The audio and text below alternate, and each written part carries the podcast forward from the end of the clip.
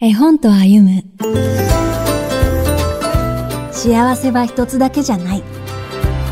小峰書店から2021年刊行された赤い手袋。林麒麟文。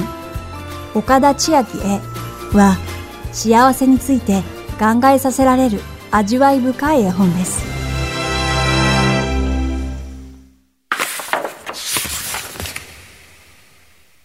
ちびちゃんのお母さんがミトン型の手袋を編んでくれました。赤い手袋の右と左はいつも一緒でしたが、ちびちゃんは右の手袋をなくしてしまいます。あちこち探したけれど見つかりません。離れ離れになった左の手袋は寂しくなります。お母さんが新しい右の手袋を編んでくれました。うさぎのお家のポット包みや小うさぎの帽子になっていた右の手袋はいつも一緒だった左の手袋のことを思い出すのでした。右の手袋はその後、野ネズミや藪の中の動物の手に渡り、最後はリスのセーターになります。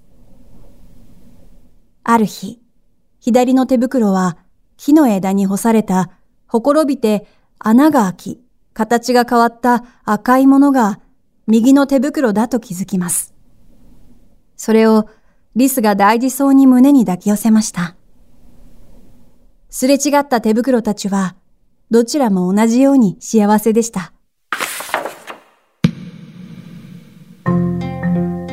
色鉛筆で描かれた繊細な線と、色数が少ない背景と赤の対比は、手袋の温かな質感とその存在を際立たせます。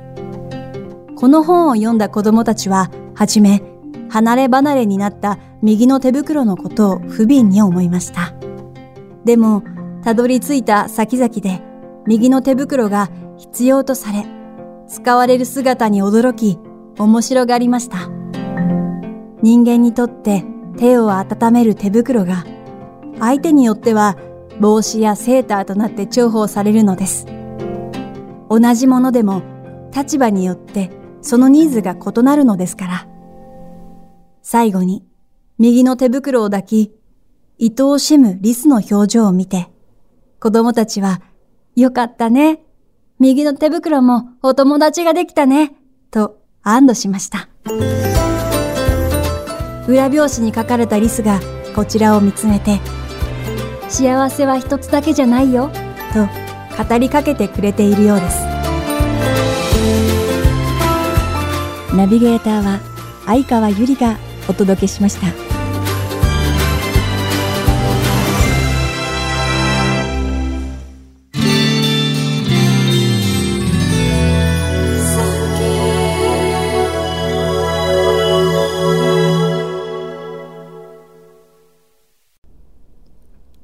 産経新聞社がお届けする産経ポッドキャスト絵本と歩む最後までお聞きいただきありがとうございます。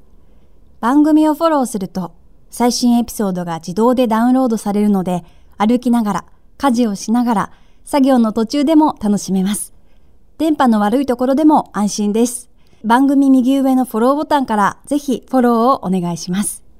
また、Apple Podcast では評価とレビューの入力ができます。ぜひ皆様のご感想をお聞かせください。